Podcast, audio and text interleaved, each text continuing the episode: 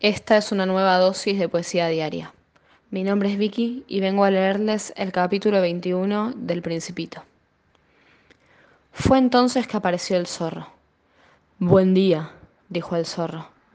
Buen día, respondió cortésmente el Principito, que se dio vuelta pero no vio a nadie. Aquí estoy, dijo la voz, bajo el manzano. ¿Quién eres? dijo el Principito. Eres muy bonito. Soy un zorro, dijo el zorro. Ven a jugar conmigo, le propuso el principito. Estoy tan triste. No puedo jugar contigo, dijo el zorro. No estoy domesticado. Ah, perdón, dijo el principito.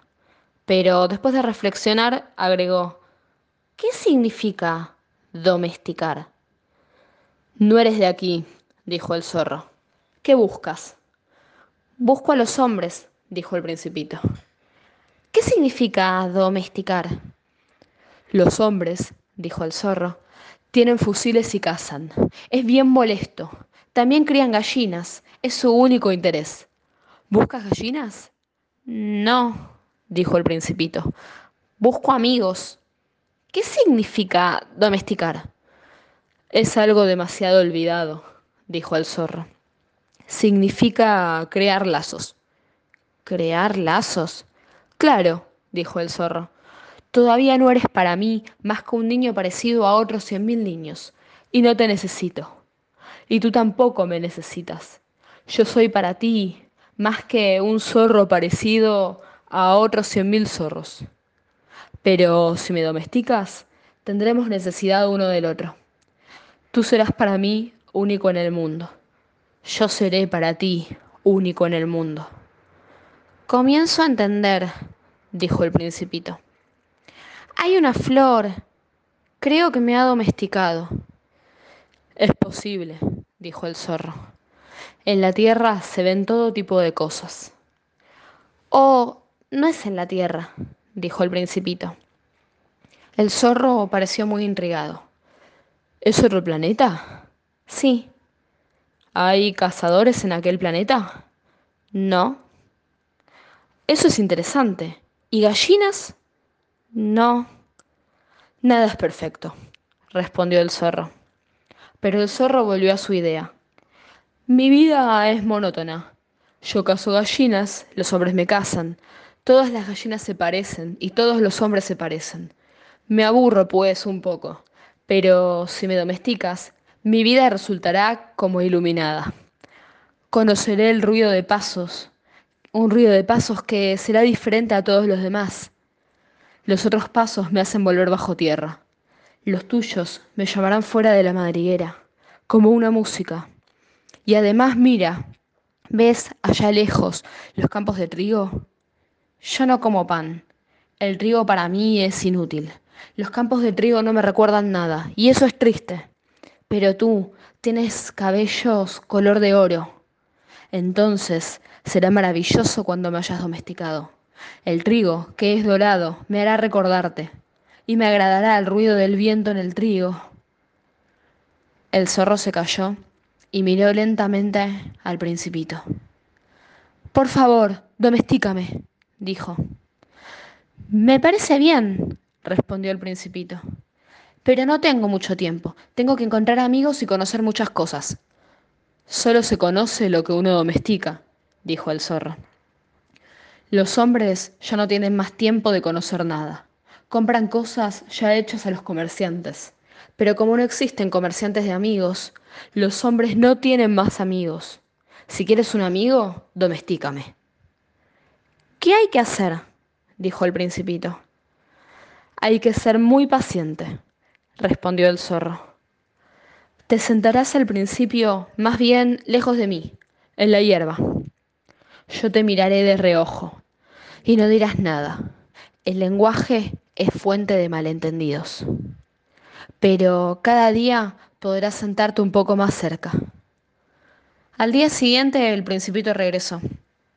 Hubiese sido mejor que, eh, regresaras a la misma hora, dijo el zorro. Si vienes, por ejemplo, a las 4 de la tarde, ya desde las 3 comenzaré a estar feliz. Cuanto más avance la hora, más feliz me sentiré. Al llegar las cuatro, me agitaré y me inquietaré. Descubriré el precio de la felicidad. Pero si vienes en cualquier momento, nunca sabré a qué hora preparar mi corazón. Es bueno que haya ritos. ¿Qué es un rito? dijo el principito. Es algo también olvidado, dijo el zorro. Es lo que hace que un día sea diferente de los otros, una hora de las otras. Mis cazadores, por ejemplo, tienen un rito. El jueves bailan con las jóvenes del pueblo. Entonces el jueves es un día maravilloso. Me voy a pasear hasta la viña. Si los cazadores bailaran en cualquier momento, todos los días se parecerían y yo no tendría vacaciones. Así, el principito domesticó al zorro, y cuando se aproximó la hora de la partida, ¡Ah! dijo el zorro, voy a llorar. Es tu culpa, dijo el principito. Yo no te deseaba ningún mal, pero tú quisiste que te domesticara. Claro, dijo el zorro. Pero vas a llorar, dijo el principito. Claro, dijo el zorro. Entonces, ¿no ganas nada? Sí gano, dijo el zorro, a causa del color del trigo. Luego agregó, ve y visita nuevamente las rosas. Comprenderás que la tuya es única en el mundo, y cuando regreses a decirme adiós, te regalaré un secreto. El principito fue a ver nuevamente las rosas. Ustedes no son de ningún modo parecidas a mi rosa. Ustedes no son nada aún, les dijo. Nadie las ha domesticado y ustedes no han domesticado a nadie. Ustedes son como era mi zorro. No era más que un zorro parecido a cien mil zorros, pero me hice amigo de él y ahora es único en el mundo. Y las, eh, las rosas estaban muy incómodas. Ustedes son bellas, pero están vacías, agregó. No se puede morir por ustedes. Seguramente cualquiera que pase creería que mi rosa se les parece, pero ella solo es más importante que todas ustedes, puesto que es ella a quien he regado, puesto que es ella a quien abrigué bajo el globo, puesto que es ella a quien protegí con la pantalla, puesto que es ella la rosa cuyas orugas maté, salvo las dos o tres para mariposas, puesto que es ella a quien escuché quejarse o alabarse o incluso a veces callarse, puesto que es mi rosa. Y volvió con el zorro. Adiós, dijo. Adiós, dijo el zorro. Aquí está mi secreto. Es muy simple. Solo se ve bien con el corazón. Lo esencial es invisible a los ojos. Lo esencial es invisible a los ojos, repitió el principito a fin de recordarlo. Es el tiempo que has perdido en tu rosa lo que hace a tu rosa tan importante. Es el tiempo que he perdido en mi rosa, dijo el principito a fin de recordarlo. Los hombres han olvidado esta verdad, dijo el zorro, pero tú no debes olvidarla. Eres responsable para siempre de lo que has domesticado. Eres responsable de tu rosa. Soy responsable de mi rosa, repitió el principito a fin de recordarlo.